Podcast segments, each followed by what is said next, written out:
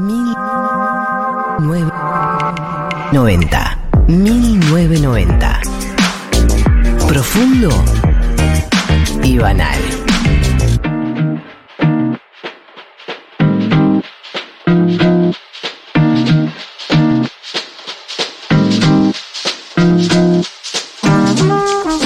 15.41 en la República Argentina, vamos a entrar en la recta final de este programa, pero una entrevista que teníamos ganas de hacer, primero porque es una persona que me cae muy bien, segundo porque es un tema que ha estado en las redes sociales y que me parece que un programa que se autoproclama, un programa que habla de temas generacionales, no puede dejar de hablar de lo que es eh, la política de reducción de daños y lo que es eh, los cuidados dentro de eh, los consumos que ya sabemos que existen entre gente de nuestra edad, más grande, más chica y etcétera. El motivo por el que decidimos hacer esta nota es porque esta semana salió la noticia, medio noticia, se habló en redes, digo, nunca termina de estar institucionalizada esta información, pero sí salió eh, la Junta Nacional de Drogas de Uruguay, lo advirtió, acá en Argentina también hubo algunos avisos, de una supuesta pastilla, eh, no supuesta porque es real que está circulando, una pastilla que se llama EA, EA Sports, que tiene el logo del EA Sports, eh, que se habla de que está adulterada y que eh, no solo no, no tiene eh, éxtasis en principio, sino que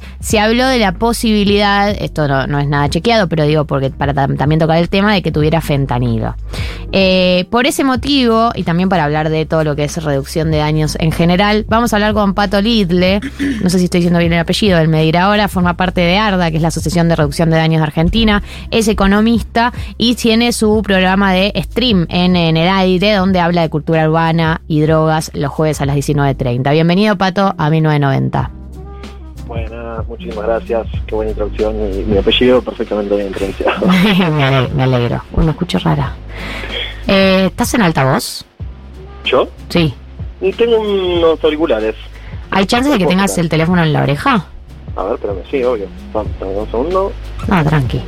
Tomate tu tiempo. ahora sí. Ahí cómo estamos, ¿estamos mejor? Bien, genial. Eh, Pato, arranco preguntándote si estabas al tanto de esta información que circuló de esta pastilla eh, y, qué sabes al respecto. Sí, venimos siguiendo mm, el tema de, de esta pastilla en particular, de la eSports bicolor, que es tipo celeste y blanca, ponele.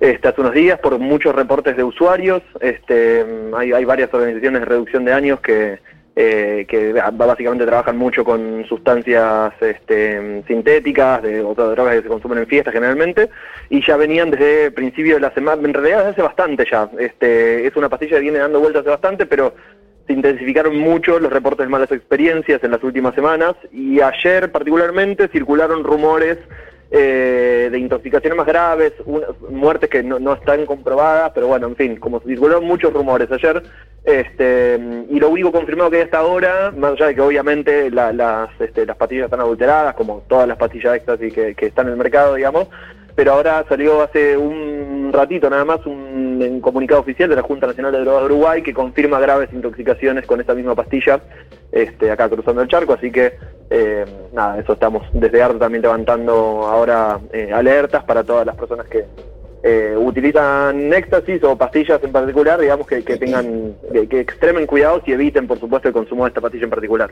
Vos hablabas recién, eh, Pato, de que eh, todas las pastillas están adulteradas, todas las que se consumen. ¿Cuál es la diferencia entre una que eh, genera eh, este tipo de alerta y este tipo de mensajes de no la consuman, evítenla, con el resto de las pastillas? Ujú. Claro, sí, primero, eso pri- primero y principal es como premisa, el mercado ilegalizado, eh, que es eso, co- como consecuencia de la prohibición de las drogas, las drogas no desaparecen, sino que básicamente las administra este, el crimen organizado en mercados ilegalizados. Esos mercados están absolutamente eh, todos adulterados, o sea, to- todas las drogas que se, este, que se mueven en los mercados ilegalizados están adulteradas, quizá, excepto con excepción de, algunas sustancias, como por ejemplo el cannabis, es que, que es difícil de adulterar, si bien en algunos países sucede, que en Argentina este, no es tan común, eh, la- las flores, digamos, de, cannabis, pero después el resto de las sustancias, principalmente las sintéticas, las sintéticas tienen altos niveles de adulteración. La diferencia entre una, entre una, entre una pastilla, para, para hablar concretamente de este tema, entre una que, mm, eh, digamos, que, que tiene más peligrosidad que otra es segura, o sea, principalmente la, este, lo- los ingredientes con los que está compuesta, digamos, las sustancias con las que está compuesta la pastilla, con la que está comprimido. en, la, sustancia que uno, digamos, que los, usuarios de éxtasis buscan es justamente éxtasis, que es, una molécula que se llama MDMA, eh, que este, de eso, la, comúnmente se comercializa en el mercado legalizado en, en pastillas eh, o en cristales. Eh, la verdad que no hay ninguna, mm, este, digamos, ninguna posibilidad, es el, gran problema hoy en día de las leyes en Argentina y la prohibición en todo el mundo en general, digamos, que no hay ninguna manera de comprobar qué, de qué, qué es lo que tiene la pastilla dentro, a menos que se haga un análisis de laboratorio. Entonces, este, la diferencia básicamente eh, entre una más peligrosa que otra está en que el usuario encuentre en, esas, en esa comprimida, en esa pastilla, la sustancia que busca o no si el usuario está informado respecto a los riesgos y daños que genera una sustancia, y está mucho más preparado y mucho más este, informado para tener un uso eh, mucho más seguro de una sustancia que si se manda algo es 100% random, que no tiene ni idea de cómo se hizo, de qué está compuesto. Entonces es un poco, perdón la respuesta larga, pero es un poco la respuesta este, entre una diferencia y otra. Te hago una pregunta. Em, eh, hay una de las páginas que, que, sigo yo que, eh, bueno, utilizan muchas personas que consumen, digamos, que es Argenpils. Eh, que muchas veces no solo hay reseñas de usuarios, sino también que hace no tanto tiempo empezaron a hacer algunos estudios sobre algunas de estas pastillas. ¿Cuán, no sé, cuán confiable es, si se puede apostar, si lo recomendarías?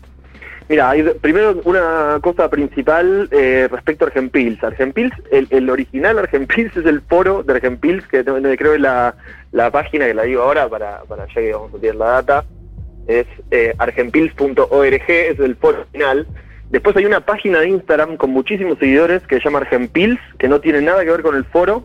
eh, y todas las, las organizaciones de reducción de daños con las que vengo hablando, ninguna conoce eh, el origen de los testeos que publica esa página de Instagram. Así que recomendaría tener con sumo cuidado con la información que comparte esa página. Eh, pero sí, el foro de Gempils, el foro de Gempils sí es una herramienta clave de reducción de daños que existe hace varios años. Este, uno de sus fundadores es eh, Tommy Pérez Ponici, un pibe que después armó PAF, que este es una que es un, dispositivo de reducción de riesgos de daños en nocturnidad, este y eso Argentina ha sido durante muchos años una fuente este, de, información importantísima para personas que usamos drogas, donde eh, si bien obviamente puede haber este, alguna persona que haga una cuenta falsa y, ponga información eh, que no es detallada, la cantidad de usuarios que, mm, este, que comparten información ahí, muchos de esos incluso compartiendo resultados de reactivos colorimétricos como test de Este, sí, sí, ha sido una, fuente de información que durante muchos años este, sirvió como cierto paliativo ante la ausencia total de políticas públicas de reducción de daños. Pato, ¿cómo estás? Te saluda María del Mar Ramón. Eh, te quería consultar por algo que dijiste de, bueno, eh, por ahora no tenemos manera de, que, que, es algo que se sabe, que es uno de los problemas que estás mencionando, de que no hay manera de saber exactamente qué compone las pastillas eh, y las drogas sintéticas. Y recomendaste consumirlas en, en medio de, esta alerta que hay, todas las pastillas eh, con cuidado.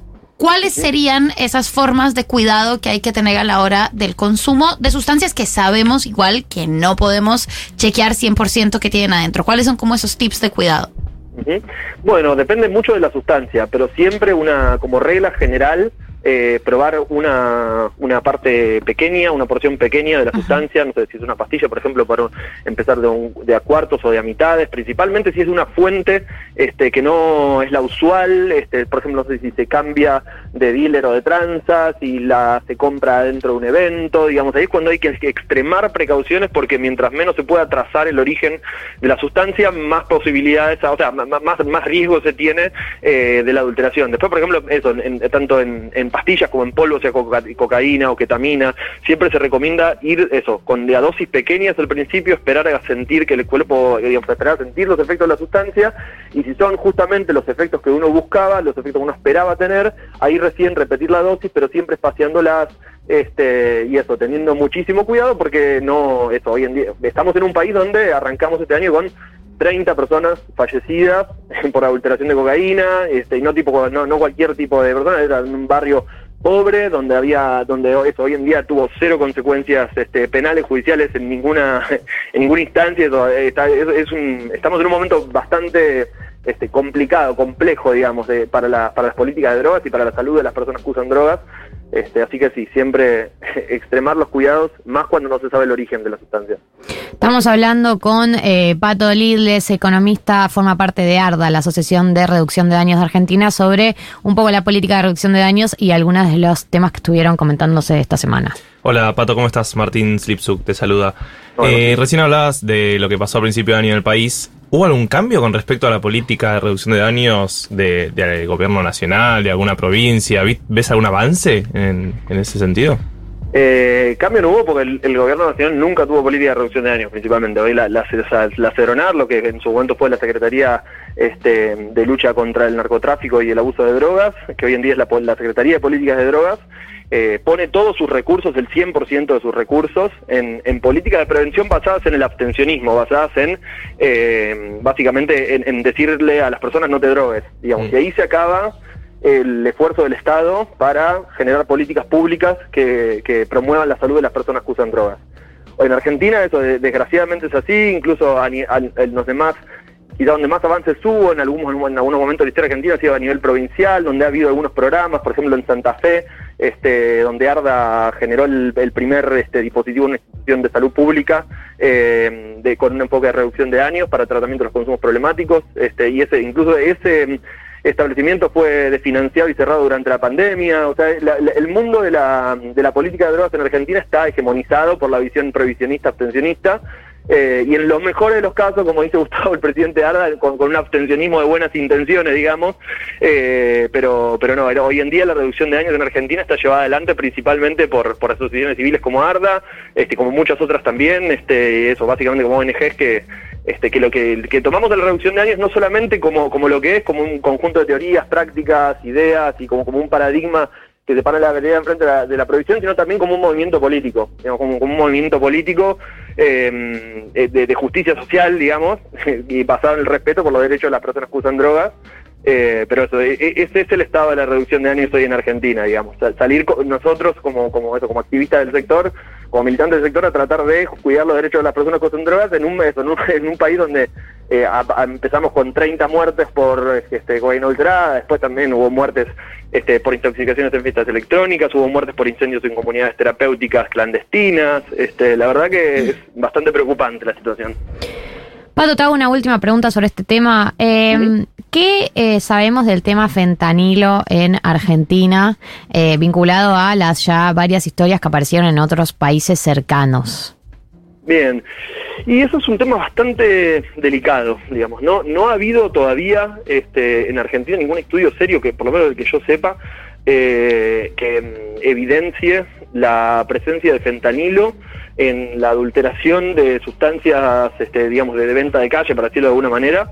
Eh, lo más parecido que tuvimos fueron justamente las 30 muertes de principio de año, donde la sustancia que, generó la muerte de las personas que, que, pensaban que estaban consumiendo cocaína fue un opiáceo, un derivado del, del este, como una especie de, digamos, de análogo al fentanilo o a la morfina o a la heroína, digamos, varios tipos, hay muchos tipos de, de opiáceos distintos, digamos, pero no era fentanilo. Eh, y lo que hay en todo el mundo es una gran paranoia este, que, está, digamos, transmitida desde Estados Unidos, donde está el, principal foco de esta paranoia. Estados Unidos está atravesando una crisis terrible de, de, este, adulteración de fentanilo en, en, todo. O sea, hay, hay este, trazas de fentanilo en una de cada diez muestras de cocaína en, en Estados Unidos. Es realmente muy grave. Pero acá en América, en, América Latina no ha sido todavía, este, excepto en lugares como Colombia quizás, pero acá en Argentina no ha habido todavía este, mucha, eso, no, no, no ha habido evidencia certera de, este, de adulteración con fentanilo. Bien, eh, Pato, muchas gracias por pasar por 1990. Si quieren escuchar más de él y escuchar más de mí, digamos, si no se cansaron de él ni de mí, pueden vernos juntos que vamos a estar este jueves, nada más y nada menos, jueves 17 de noviembre, vamos a estar a partir de las 18.30 en eh, la TIR. La dirección es, eh, en, la, en, realidad es la Casa Patria Grande, pero es una convocatoria de la TIR. Carlos Pellegrini 1285, la entrada es gratuita.